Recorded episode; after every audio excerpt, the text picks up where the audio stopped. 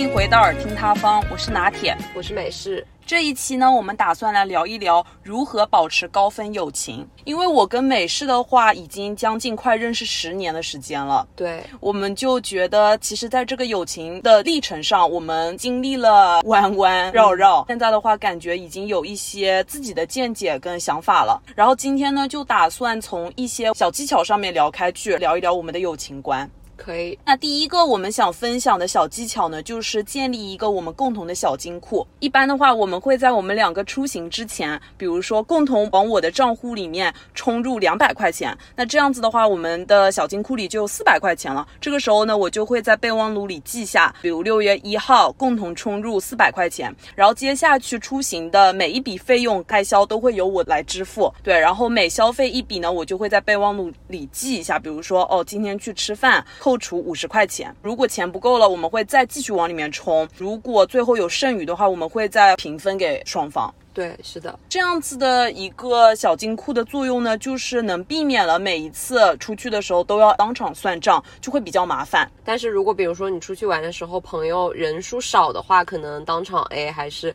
会比较快的。但是如果你当时吃饭可能有两个或两个以上的朋友，那你这个时候算钱可能就会有一点点麻烦。对，而且有可能会出现，比如说当场来不及把钱转给你了，那么有些朋友就会说，哦，等我回家了再转给。给你，但是这个时候呢，确实会出现一种情况，比如说朋友回家之后忘记转给你了。对，我觉得第一种有可能是确实是忘了，嗯，一下事后没有记起来，嗯，那可能会出现不好意思去问的情况，因为毕竟朋友嘛，然后又涉及到金钱这一块，也不是什么大钱，对吧？对，所以就有的时候可能会不好意思去问。第二种情况呢，很有可能是觉得下次再请回来，嗯，就是说哦，那这一次 A 来就太麻烦了，下次我请吧，可能是这样想的。但是我觉得下次再请。请回来的话，也会出现一个问题，比如说金额不对等。对，我觉得这主要就是涉及到不同的人的心理方面怎么想的了。打一个比方，就比如说关系一般的朋友吧，可能有一些会容易想多的人，他可能就会想说，哦，上一次可能他请你吃的是一个稍微贵价一些的西餐店啊，或者是日料什么的，但是这一次可能他请回来的就相对来说价格上相差好几倍了，说请个沙县之类的，对啊，可能就会想多了，说哦，为什么价值上是不对等的？对，因为我觉得。反而是亲闺蜜之间才更要明算账，越反而是这种小小的细节，才是你们友情里面埋下种子的关键点。对，所以我觉得对于我们两个来说，我们在金钱方面其实是计算的比较零清的。对，自从我们从高中的时候吧，就开始用这个出行的一个小金库了，感觉这么多年下来都没有在金钱方面产生过任何矛盾。对，因为我早前几年的时候，跟朋友之间对金钱也是处于一个避而不谈的概念。就感觉好像涉及到金钱这一块的话，就感觉有一些不好意思。是呀，因为总觉得好像说哦，关系特别好了就。不要谈钱了，就谈钱伤感情。但是我觉得越往后面就越觉得，真的是关系很好的朋友，或者是很真心的朋友的话，就应该不避讳去谈钱这一块，因为你只有算得清楚了，才会避免后面很多出现更多的问题。对，是的，是的，这个也是我们在金钱方面的一个小技巧吧。然后接下来的话，我们想分享的第二点就是，好的坏的事情都要跟自己的朋友分享。因为我跟美式在早年的友情路上的时候，我那个时候会内心有一个不太成。熟的想法，举个例子吧，就是我记得我有一次是拿到了奖学金，我那个时候我记得美式正好是在他自己的生活上有一些小烦恼，所以我那个时候就会觉得，哎呀，我把我自己的这个好的事情告诉他，会不会让处于情绪低谷的他觉得我是在炫耀，就打引号的炫耀？嗯，但是我现在渐渐觉得吧，好的事情其实也是能给朋友带来情绪价值的。对，是的，因为我觉得倾诉上面这个方面来说，其实。还是挺常见的一个事情吧，比如说生活里面遇到一些让你不顺心的事情啊，无论是情感方面的还是工作生活上的，一般都会选择跟最好的朋友倾诉一下嘛，吐槽吐槽这样子，我觉得倒是也无可厚非。嗯。但是，就像我之前节目里面提到的，就我觉得人的话，它主要还是一个情绪天平的概念，对，就像是你给好朋友疏解完之后，其实也蛮耗你自己的能的，对。所以我觉得定期还是要给自己充充电的。然后我觉得好的这一个事情，就是在于真正的朋友是会为了你高兴的点而高兴的。这么多年以来，我觉得学到的一个点就是，大家一定要扭转一个观念，就是当你的朋友变好的时候，对。对你来说一定是利处大于害处的。我可能不能说是百利而无一害，可能也是会有一些些弊端，但是好处一定是更多的。对，是的，呃，我觉得一定不要吝啬去分享一些好的正向的事情，因为我觉得只有你当你跟更好的人在一起的时候，他的那个优秀才会带动着你一起变成更好的人。对对对，就是那句话嘛，你希望你的朋友是马云还是村口的王大爷，就是这样，就感觉朋友也决定了你是怎么样的人。对，是的，然后然后呢，我觉得吧，当然也无可厚非，就是当你的朋友有的时候可能变好的时候，你心里是会产生一些些的嫉妒情绪。我觉得这都是很常见的事情。但是我想引用我之前看到过的一句话：“君子论迹不论心。”就是迹象的迹，感觉说你可以对你的朋友有一些阴暗的想法，但是呢，真正的君子是不会把这个事情付诸于行动上面的。你是可以选择性的不要去做这些事情的。哇，那我觉得这一个点提的真的非常的好哎，因为我觉得就像是羡慕呀，或者嫉妒呀，像这样子的一些情绪，其实是很正常的。因为我觉得大家应该都会有这样子的情绪，但是就像刚刚拿铁说的。在于真正的君子应该是不会把它付诸于行动的。对，嗯，是的，真正的朋友的话是要去肯定对方的。是的，就是给予鼓励，对给予肯定。是的，当你的朋友肯定你的时候，就他不吝啬赞美、肯定你的时候，其实是能让你们的感情很快的升温的。是的。下一个我们想分享的点就是，朋友之间偶尔的也要进行一些深层次的交流。这个时候就不得不提我跟美诗两个人很爱玩的一个游戏——亚瑟·阿伦的三十六问。它这个呢是一个心理小测试吧，有三十六个问题，然后你通过跟朋友回答完这三十六个问题呢，就是能快速增进你们之间的关系。就我随便讲几个里面的问题吧，比如说就会有你对生命中的什么东西最心怀感激，你最糟糕的回忆是是什么？轮流说出你认为对面的他所具备的优点。我觉得这个亚瑟·阿伦的三十六个问题的话，就很适合你跟朋友，比如说聚会的时候啦，闺房夜话的时候，就可以一起玩一下，深入沟通，因为他会对你们的世界观、爱情观、金钱观上面都有很深的一个挖掘。对，我觉得也是会有一个新的启发吧，因为其实，在日常相处的时候，可能不会聊到过多的对于这些价值观上面的是的发掘。嗯，但是用这种小游戏的方式，一方面是不会很突兀嘛，我觉得，因为有的时候你可能直接这样子问，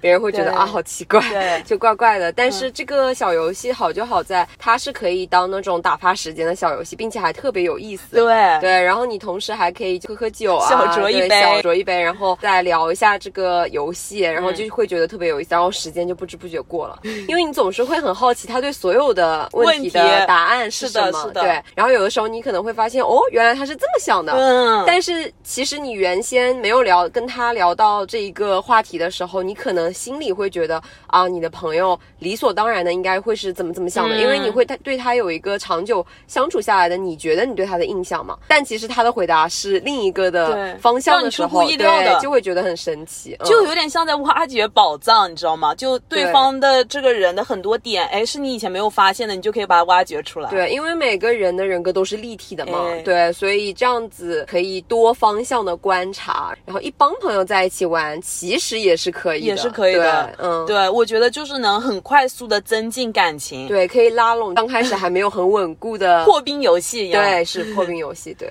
然后下一个点的话，就是在友情的这个路上，要让对方感受到你是想着他的。这个点是怎么说呢？就是我会发现有的时候，哎，美式会突然的，比如说拿来一盒粽子，就说哦，他家里最近刚好有一些这种粽子礼盒，然后就会拿来给我，就会让我觉得很温暖，就觉得他其实心里是有在想着我的。哦，对，然后呢，我有的时候也特别喜欢，比如说在网上看到了一些我自己特别喜欢吃的零食，我就会下单寄到美食家里。对，是的，我来分享一下吧。就之前有一年回国嘛，当时我是有收到一个快递了，然后是用那种冰袋，就是干冰袋包着。然后当时我快递上写的那个名字，哎，我觉得好奇怪啊，我说我自己也没有买东西，对。然后我家里人问了一圈，发现也都没有人给我买东西。然后我这时候就说啊。到到底是谁？因为我我觉得你在上面附属的那个收件人的名字不太像是你会给我取的。哦，我可能是对，然后对，他就有刻意的，就是要障眼法一下了。因为当时 我在想说，这个名字和这个绰号应该是哦你不会给我取的那个 ID 名。对，然后我想来想去，还想 OK，最后发现是他了。然后你跟我说是你在网上就是之前有尝鲜，有尝到一个很好吃的，是一一个泡芙冰激凌、啊。对，是的，然后就说买来给我尝一下，真的是很温暖，而且我觉得这样子的快乐是可以叠加好多倍的。对，就相比于你自己单纯的吃，然后你跟朋友分享来说，可以快乐更多。对，是的。嗯 那我觉得就是可能我跟美式的性格上面其实也算是比较互补的，因为他是处女座，我是双鱼座，我感觉就有点像是感性跟理性的一个结合。对，我觉得我们其实刚开始的时候，可能前期性格上吧和情绪的表达上，可能差异还是蛮大的。嗯，对我感觉朋友的话也是要慢慢慢慢的磨合的。对，我觉得主要是磨合这个点提的很好，因为我觉得没有说天生的，无论是。呃，跟你的另一半啊，或者是朋友也好，没有天生的两个人说哦，生来就是非常非常合适的，非常非常合拍的。对对，因为我觉得所有的情感到最后说非常融洽的那一种，应该都是经过很长时间的磨合。对对因为我记得我们在友谊路上的话，也会碰到一些点，就比如说，我记得很多年以前，美式是因为土象星座嘛，他不太会把他心里的想法说出来，但是我感觉就是在一次次的沟通当中，这也说到就是沟通特别关键，在一次次的沟通当中，因为我是特别喜欢去沟通的人，然后哎，我就会想说，两个人要更多的把自己的内心想法说出来。对，因为我觉得相处过程当中，我从你身上学会了，其实最大的一个点也是在于沟通了。因为大家知道我是处女座的嘛，嗯处女座就是典型的土象三憋里面的一个，真的是很会憋。我不知道大家身边有没有是处女座的朋友，或者是土象星座的朋友，又或者是你自己就是土象星座，有没有这样子的感受？就是我身边的朋友，其实从小到大吐槽我最多的点在于，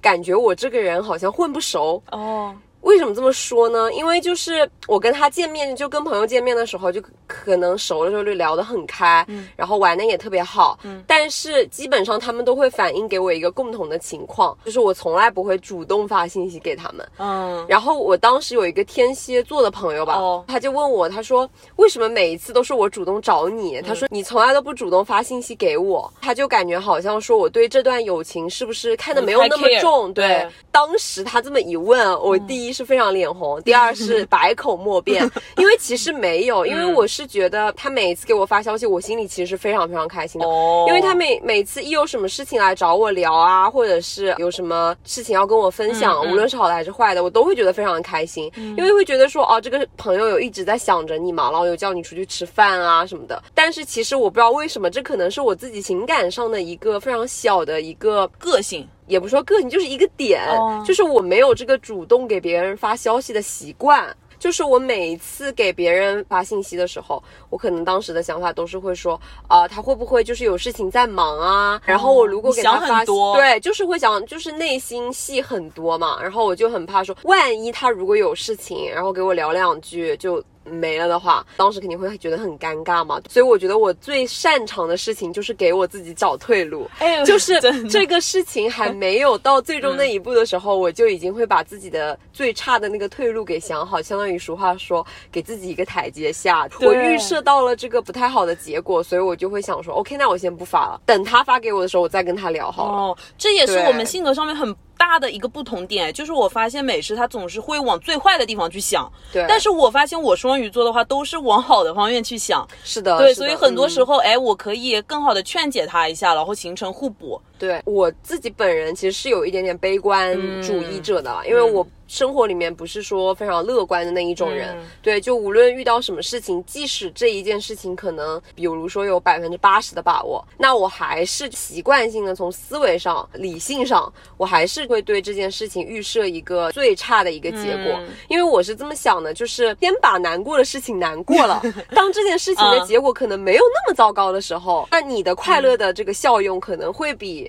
原先你对他负有很大的期待，但是却让你失望了的那个那一种悲伤的情绪上来说，会让你更好调节和 handle 一点。哎对，那我感觉就有点像是降低预期，你就能收获更大的快乐。对，是的，是的。我嗯之前好像有在网上看到过一句话，他们说什么降低期待，嗯，是呃，的，保持平稳的心吗？对我其实情绪幅度变化上一直不是一个特别大的人，嗯然后我最常说的一句话就是大不了就怎么怎么样我这个时候会先对我自己哦进行一个情绪上的调节，嗯。就像是一个调节按钮一样，我先跟自己说说哦可能不会很好，嗯。然后完事儿之后可能这件事情的结果出来了，它可能会比这件事情的结果会好。哦，那我可能就会很开心，嗯。对。但是如果它真的结果是像我想那样，那我就会觉得嗯很正常啊，那我感觉你这么多年来变化很大，因为我发现你好像渐渐渐渐也会稍微偏乐观一点，是的，就是都有双方在影响嘛。对，因为我嗯觉得跟你的相处过程当中，其实最大最大的收益，对我们双方来说嗯是双赢的，就是感觉我们两个都有在一定程度上，嗯，往双方的那个方向去发展中。间靠一些，对，往中间靠，所以就嗯感觉好像性格上啊、想法上啊，就是我会更理性一点嘛，就是非常理性的那一种人。嗯对，但是到后期的时候，哎，我感觉我感性的情感好像会更多一些。对，是的，是的，因为我感觉我早年的时候的话，双鱼座嘛都是很感性的，对，但是非常感性。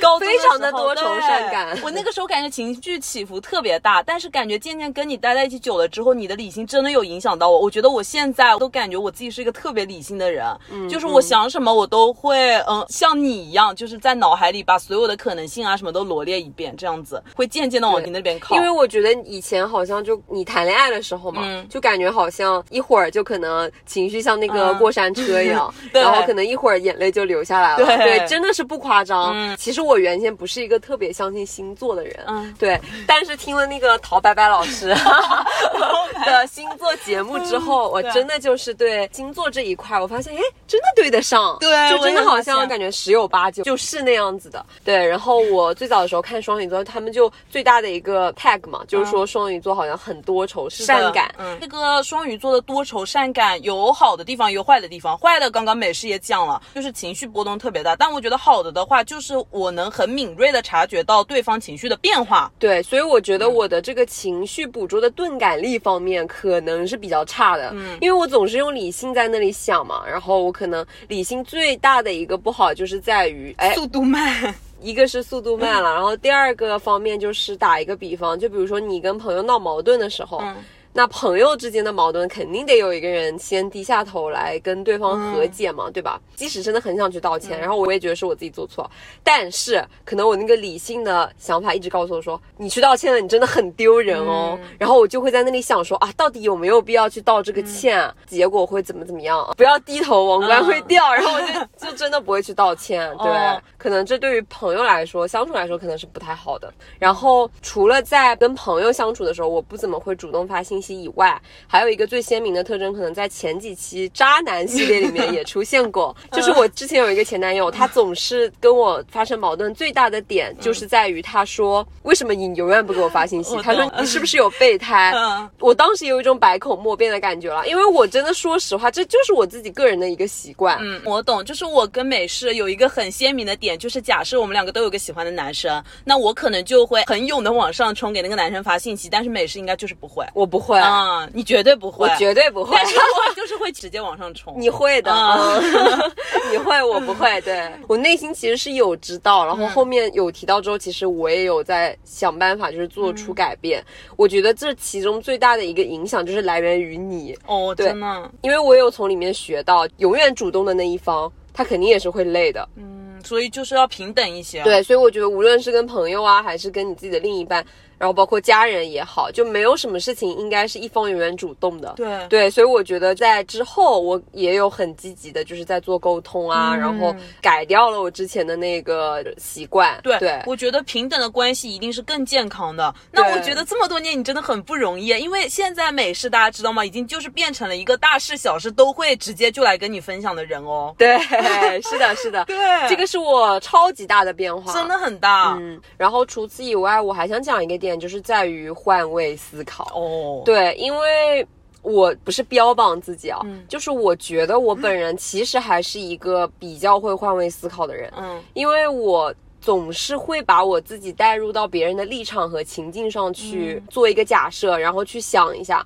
这个就体现在，比如说小的时候吧，有的时候我爸妈可能跟我吵架，吵完架之后就会有矛盾嘛。我那个时候就是我可能当时是会在气头上，但是我自己很快就会冷静下来，然后我的思维就是带入进到我妈的那个立场，然后我就会想一下，我说 OK，如果现在我是我妈，我就会觉得说，哦，那我现在这么个做法肯定是可能会让她比较伤心什么的。然后这个时候我就会贱兮兮的跑到我妈那里去。有意无意的在他面前给他一个台阶，给他一个台阶下，因为我已经在思想上对自己做完建设了。然后包括之后跟朋友相处也是一样的，发生了一点小矛盾啊什么的，或者出现一些误解什么的，我可能也会就是带到他那个角度上去想一下，相当于脱离我自己本人的视角，作为一个第三者的视角再去思考一下，说我这样子的做法是不是恰当的。然后这样子，就算我当时可能很生气，哎，我自己思想洗礼一番，我可能也会觉得说还好啦，其实对，就没有什么大不了的。的。我觉得除了这个换位思考很重要以外，我觉得有些事情也不要看得太明白，就尽量让自己不要在很多事情上斤斤计较，尤其是在友情的这方面上，两个人相处嘛，就算是家人好了，很多时候也会有一些摩擦的。但是有一些很小很小的点，如果你是能忽略的，你就尽量去包容一下你朋友的小缺点或者说小瑕疵什么的，就不要说每一个点都很 care，就觉得说啊，我朋友怎么这样子，他怎么这一点没。没有按照我的想法来，对，我觉得尽量可以，就是活得更加的怎么说，难得糊涂，对，难得糊涂一些，嗯，因为我觉得在我印象里，好像我跟你。没有说因为生活里的细枝末节吵过架，从来没有。我觉得应该是因为我们两个性格是互补的，不是相冲的。对，很明显的点是在于我跟拿铁也出去旅游已经很多很多次了，然后住在一起也已经很多很多次。但是我以前也有跟一个朋友就一起出去旅游过一次，怪不得就是大家总说旅游是很考验试金石，试金石，无论是对朋友还是情侣都一样。我有的时候是会比较喜欢，就是把。计划稍微做的详尽一点的人，对。然后我以前有一个朋友，跟他一块儿出去玩的时候，去的是厦门嘛。出名的景点应该就是鼓浪屿，对。当时我们可能是订了一个民宿，哦。嗯，样子上看着还不错，但是入住的时候可能体验感就没有我们想的那么好，实物与图片不符，有一点不符。对，然后他待在那个房间之后，他明显因为民宿的这一件事情已经有一些不开心了，所以就影响到他接下去出游的心情，嗯。他就会一直在想着这个房间的这个点。哦。当时天气有一点闷热嘛，他就觉得说，因为鼓浪屿的话你是要登岛的，对。对，然后你到了时间。之后你还得下岛，如果你不住在那个上面的话，其实还蛮赶的。所以我当时想就说，OK，那就做个计划，我们第二天一早早一点出发，这样子就可以让天气不会那么热一点。对。但是他就是觉得说，哦，天气太热了，那个鼓浪屿就是再说吧，再说吧。哦，就对，就一直不想去，然后就待在酒店里。所以其实他就是属于那种走到哪儿玩到哪儿的人，就他没有计划。你们完全是两方的。对，然后基本上到了那个酒店之后，最常见的现象就是躺在那个酒店好多天 啊。对，具体忘了就到底是哪些细节了，但是就是很多细枝末节上，他和我互相就是会有矛盾。嗯，那一次旅游回来之后，我当时的想法是，OK，下一次不想再跟他出去旅游了。嗯，但我有这种情况过，就我之前也是跟我表哥一起出去旅游过，但是我跟他出去旅游过一次，我就。就再也不想跟他出去了，为什么呢？我记得那次是去西安，然后是去西安的一条什么街，那个地方就是有很多西安的小吃嘛。然后我就是属于那种，如果我去旅游了，我就感觉我来都来了，我一定要，我也是，我也一定要尽情的享受。对我也是这个词，就是我总觉得好像说你都这么大老远的跑出去旅游，你都到那个地儿了，对吧？然后我总是抱有一种这样的心态，来都来了，既来之则安之。那你就不管怎么样，就算天气热啊或者怎么也好，那你就出去逛一下呗。换个心情呗，对吧？我就是属于享受派、享乐派的。但是我表哥当时在那条美食街上，他就是感觉说，哎呀，这个东西没什么好吃的，我们那边都有，那就不要买了。哦然后又碰到另外那个东西，他又觉得说这个东西这么贵，感觉有点坑人，又不要买了。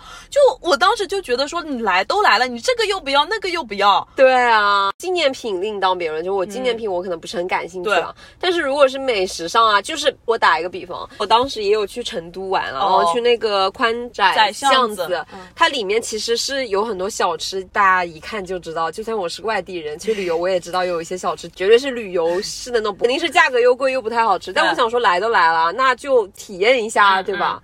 因为毕竟这体验本身也是一件很难得的体验感也很重要啊对对啊所以我就是会买。但是你知道，有一些人就不是这样子，所以跟他们旅游的时候，确实是会有一些累的。要么是你去包容他们，要么他们来包容你。如果两个人 OK 都包容不了，那下一次应该就不会再共同出游了。是的，所以我觉得朋友这个东西的话，可能磁场也挺重要的，有的时候也挺讲缘分的。是有磁场这个概念的，因为我之前有在网上看到有一些人说，好像见到第一面的朋友，你不喜欢他就是没有理由，哎。就是你讨厌一些人，好像是没有缘由的，就是莫名其妙跟你磁场不合。我记得，你还记不记得高中的时候，我们班里有一个女生，然后她就是说，当时跟我们三人行里面的另一个女生，她说就是合不来，然后问她什么原因，她说我没有理由，感觉就是跟你看不对眼。他说我跟你磁场不合。当时就这四个字，磁场不合，我们就搞得一头雾水。当时其实讲实话，是我第一次就是接触到磁场这个概念，因为我说，嗯，人与人之间还有磁场吗？嗯对，然后我有去网上看啊，就是说为什么磁场不合什么的。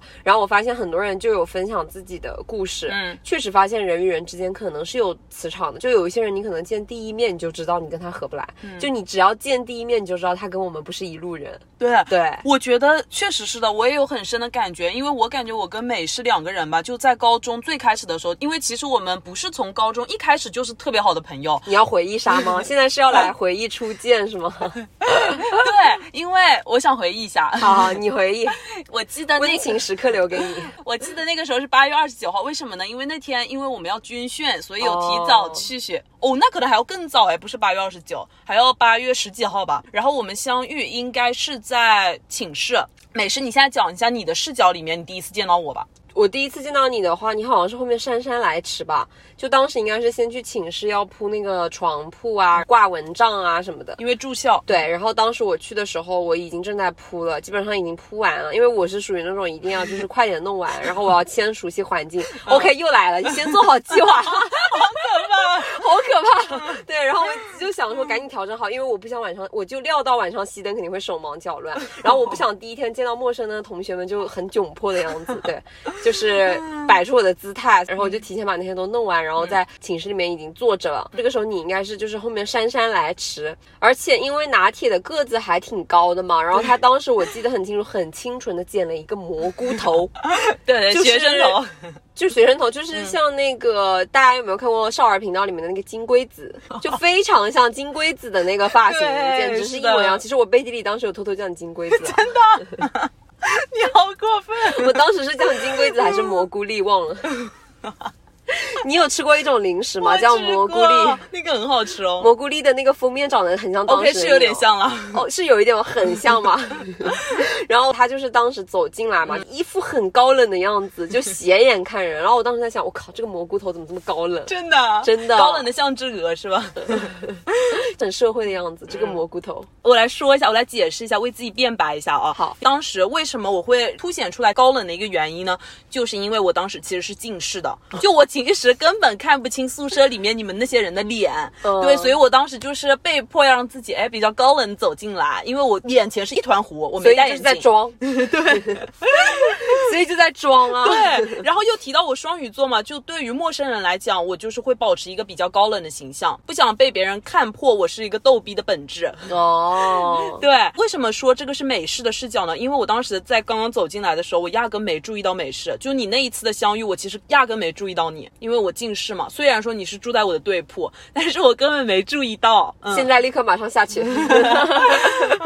我竟然连第一面第一面都不配。近视了，近视。OK，那之后呢？之后在我的视角里，我跟美式的第一次见面其实是那一天的晚自习下课。晚自习下课要回宿舍了嘛，我就想着，哎，我找一个人一起回去吧。然后当时刚好有我们初中隔壁班的一个人是我们自己班的女生，哎，我就去找她了。我们暂且称她为小 B 吧。然后我发现这个小 B 刚好在美式的这个桌子旁边，好像你们两个在讲话，我就走过去，鼓起勇气问小 B 说能不能跟他一起走回宿舍。然后小 B 好像当时跟你是正好认识了，是吧？没有没有，因为我跟他很巧的是在于小 B 跟我是同一个姓氏的，哦对，然后我们的名字就相差一个字，而且他又住在我的对面，哦，隔壁床。是隔壁床，他是、我跟他就相当于躺下来睡觉的时候是头顶头的，就非常的神奇，很亲密的关系了，也还好吧。然后当时时铺床嘛，家长什么都在，然后他哦爸妈戏称说，诶，碰到一个姐妹花。哦，对，所以他就有主动的找我搭话，就是说要不要一起回寝啊嗯什么的。对，对，然后我对小 B 发出了邀请之后，小 B 就说，哎，正好他要跟美式一起回寝，那我们就三个人一块儿吧。你知道我当时对你的第一印象是什么吗？哦，洗耳恭听。我当时对你的第一印象就是一个戴着半框眼镜的学生妹，就是那种标标准准的初中生。我是应该谢谢吗？对因为我当时就觉得，哇，这个人一看就是那种学习很好的类型，就是你给我一种感觉是半夜偷偷会在被窝里学习的人。感觉有被阴阳到。对，我是啦，其实半夜是会在被窝里偷偷学习，不装了。可能当时也确实，我觉得你描述的还挺准确，因为我当时可能一门心思就完全在学习上，嗯。就是我从初中升上来开始，就是基本上我的心思只有学习和吃，而吃是作为我紧张学习生涯里面唯一的慰藉，所以相当于我就是一个发动机，哦然后发动起来的目的就只有两条：吃 and 学。对对，而且当时还有一个很可爱的刻板印象，就是你当时还在整牙齿，所以戴了那个牙套。对哇，所有这个牙套、眼镜、一马尾叠加，就让我很刻板的觉得你就是一个成绩很好的人，而且是那种文科生，一看就能看出来。真的吗？真的，哇，那我特质真的很明显，我确实是文科生。对对对对，我当时跟你也不熟嘛，应该就是打了一个招呼，然后三个人就一起开开心心的走回宿舍了。嗯然后当时路上可能是有在谈一些班里晚自习发生的趣事了。那那我提一个很有意思的回忆杀吧，你记得当时就是刚进去。的第一堂课，班主任让我们每个人起来自我介绍，而且最矫情的还要说一下每个人自己的梦想，我记得像在拍什么宣传片一样，很夸张，很夸张，因为那个时候大家都还不认识，好像拍电视剧、啊，很扭捏的站起来。对，而且是开火车的形式。对我唯一只记得班里的两个人。第一个人是我们刚刚说的小 B，我印象很清楚，那个小 B 当时好像是坐在我的斜后方，他站起来就说：“我的梦想是未来当一个牙医。小兵你现在在哪？你现在当上牙医了”吗没？有，他没有，他没去当牙医这条路了，没走这条路了。对，嗯这个是第一个我记得很清楚的人，还有一个第二个人就是我们班的一个男生，因为他的名字特别的奇怪。我知道，我知道嗯，。对，所以我就记得他们两个人，那你还记得当时你自己说的是什么吗？完全没印象了。你有印象吗？我我没有印象你说了什么。哦，你呢？你自己呢？我就记得当时我非常简短的做了一个自我介绍，嗯然后完事之后，我就从容的说了一句引用，因为当时嗯那一年好像嗯网上有一句话很火，是吗？说世界那么大，我想去看看。你当时说了这个哈？，对，因为当时正好微博上那一句话哦特别特别火，然后当时引发了好多人，就是说一股离职潮离职潮，嗯然后背起背包说走就走的那个潮流。然后当时我就引用了，我说未来的梦想就是世界这么大，想出去看看。当时大家有没有鼓掌啊？就你觉得升华高度很高是吗？嗯嗯，对，然后你知道为什么我当时表现得那么从容吗？因为我姐是提前计划过的。这么说，就是你还没有来这个学校之前就想好了自我介绍怎么做。对，我的天呐，你好可怕、哦！我已经料到了，很有可能会自我介绍。真的，那我跟你完全相反哦，就是我是属于我已经忘了我做了什么自我介绍，但是我还记得老师当时让我们自我介绍那一刻我的心境，嗯就是我说啊怎么办怎么办，因为我当时是坐在第二列，马上就要轮到我，我当时就在心里不停的过，我说等下要说什么话，对，所以你当时的那个心态，就是我提前做计划时候预想到的慌张的那个最坏的结果。我的天，为了避免这样子的后果发生，我当天下午其实铺好床铺之后，其实我有提前去教室踩过点，对，然后踩完点之后，我当时在想，咦，会不会做自我介绍啊？因为这种事情我小时候经常转学，我遇到太多了，哦所以我就说 OK，先准备一份。但是我没有想到他会问什么问题。哦对对我我当时想的应该是说会问什么梦想啊什么的吧，对，所以我就先做一个笼统的那个。我压根没想到他竟然会像汪峰老师一样问你的梦想是什么。我觉得绝对啊，老师一般都会问你的梦想，就很老套嘛。然后其实刚刚开始，我跟美式的唯一交集就是在同一个宿舍，其实交集并没有那么多了。我记得那个时候，因为同一个宿舍嘛，经常会讲话的点就是在于我是寝室长，所以我经常说美式你要打扫卫生了。对，然后当时就是想说这个点当时我心里想啊，这蘑菇头好烦啊，他明天早上肯定又让我扫什么。因为大家如果当过寝室长就知道，这个真的是吃力不讨好的活，举手，寝室长。那我当时的卫生搞得还不错吗？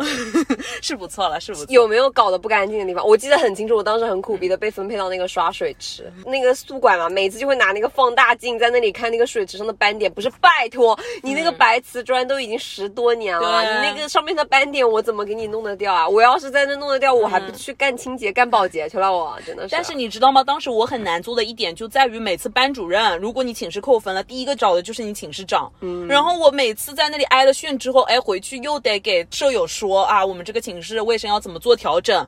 但是我觉得大家如果这样子被命令的话，肯定也是很不开心的。绝对啊。对，所以我就是当时就处在被架在那里。然后后面为什么会有交集点呢？因为说来也搞笑，我们当时那个班主任也是属于一个比较开明，他当时想出了一个办法，就是抽签选座位。哦，就是基本上每隔半个月还是一个月吧，就会让大家到上面去抽位子，比如说 A 一、B 一这样子。我说实话，我其实对这些就是后面的熟络起来的情节我都记不清楚了。OK，就好像断崖式的消失了，我只记得见了你的第一面就是蘑菇头。我的天，你从此的人生 tag 就是人生第一面就是蘑菇头。为什么当时我想剪一个蘑菇头？插播问一下，没有啦，因为初中的时候住校嘛，就想说就很潮，像那个以前是不是吴孟达有演过一部周星驰的电影？没有没有没有，它里面就有弄蘑菇头的形象，没有那么深刻啦。因为当时初中的时候，我们那个学校要自己去接热水，然后洗头就很麻烦，所以就想说头发短一点，洗头会更方便一点。嗯，我也算是住校老手了。那我当时记得寝室里有。一个很潮的女生，当时戴的眼镜没有。镜片。我能举手一下吗？穿的热裤，那个女生就是我们刚刚提的小 B，而且我跟小 B 因为是初中同校嘛，她从初中就是那样子啦。小 B，你有在听我们的节目吗？她从初中就是戴那个没有镜片的眼镜，就大家初中的时候我们就很不理解，她戴了那么多年就很奇怪。小 B，你有在听吗？你真的很潮，当时。我当时就是还怕自己看错，我说：“咦，他的眼睛是真的没有镜片吗？” 你知道吗？初中的时候还有同学去戳戳哦。其实我当时有那么个想法，就是抑制住了。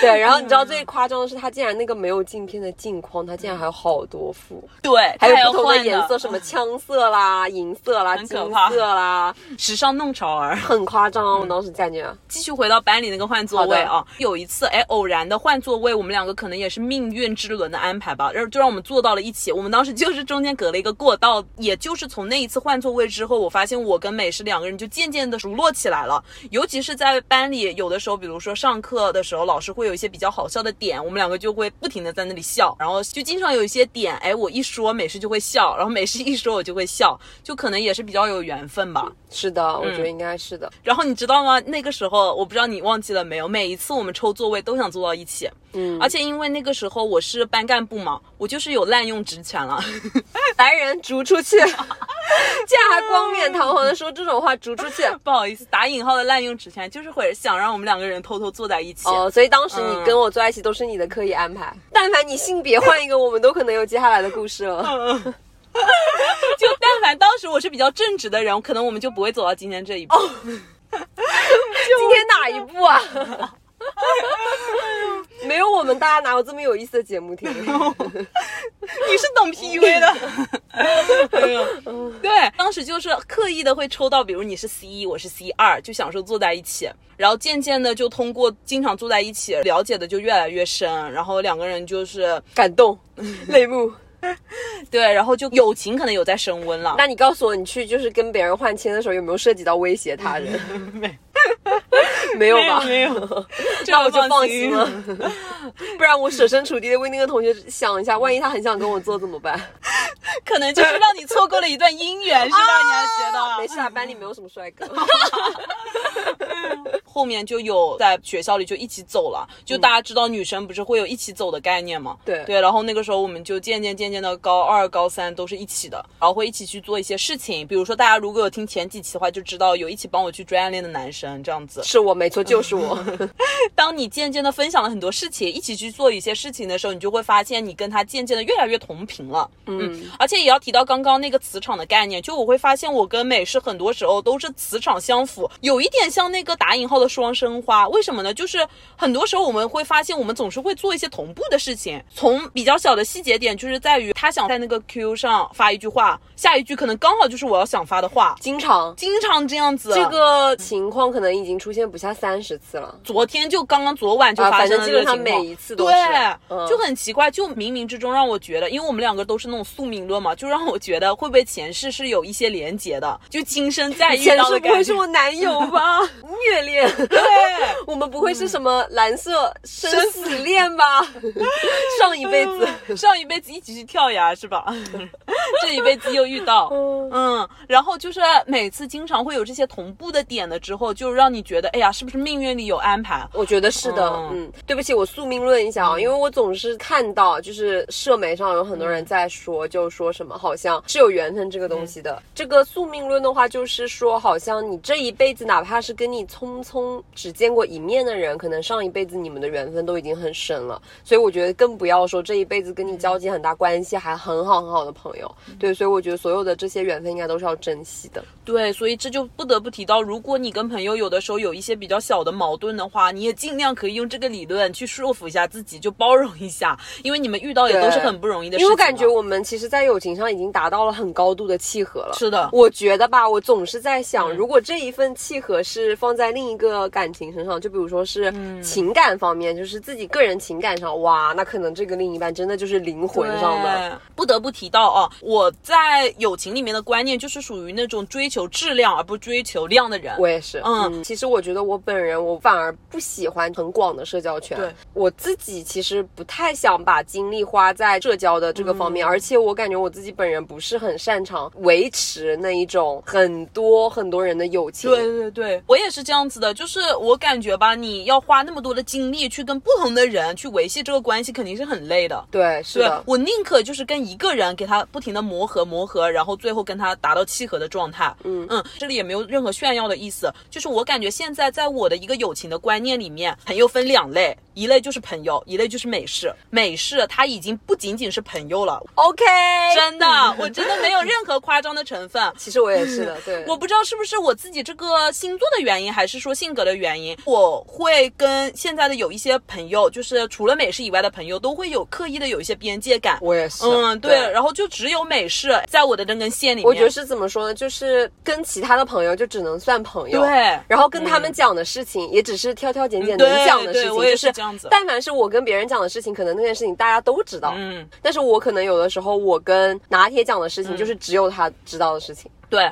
而且我现在渐渐的，就是生活也压力越来越大了之后，我一般有什么好的坏的事情，我都是只会跟美式去说，其他朋友我就不想去讲了。对，就你同样的事情又讲那么多遍，就感觉很没有必要。主要是我觉得每一次我有什么事情在跟你说的时候，我就觉得好像说我不怎么需要太多的解释，我觉得你就会懂我接下去要说什么。因为我们很多地方同步嘛，就很快就能 get 到。我觉得已经知道接下去要说什么了。对对，所以就很省事，然后也很省力气。就是有一个词叫 toxic friend，就是一定要远离这种有毒的朋友。对，其实你社交关系网很广，肯定也是一件好事情，对吧？但是我觉得，当有一些友情上，它很让你耗时耗力。很没有必要的时候，可能我觉得就不用再维系了。我昨天也有看到，他们就是说，生活中不仅有恋爱脑，也有友情脑。就有一些人是会无条件的为一些朋友付出。对，而且有一些朋友，如果有明显的让你感觉到，无论是情绪上啊，对你的成长不利，对你对你的成长不利，就是你本人已经在情绪上有不对劲的地方，或者你每一次跟他在一起出去玩啊，或者怎么样跟他相处过后，你情绪上都很荡，或者是你有一点压抑，我觉得可能就是一个不太好的。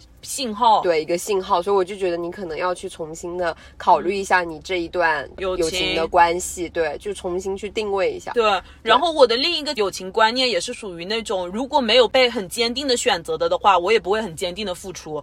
但是提到了我跟美式的话，感觉双方都是平等的在为对方付出。对，那这样子的话，我感受到了美式的这个信号之后，哎，我也会更坚定的就感觉就是选择他这个朋友。对，是的，其实这句话我跟我妈我也经常说，我妈以前老说。说说什么啊，你择偶观是什么什么的。嗯其实我当时在想，无论是朋友还是怎么样，我这个人最大的原则就是他人对我付出什么，我就会回馈给他什么。如果他对我的做法不是那样子的，那你也别怪我了。嗯对我当时是这么想的，就我不会对我自己进行一个 PUA。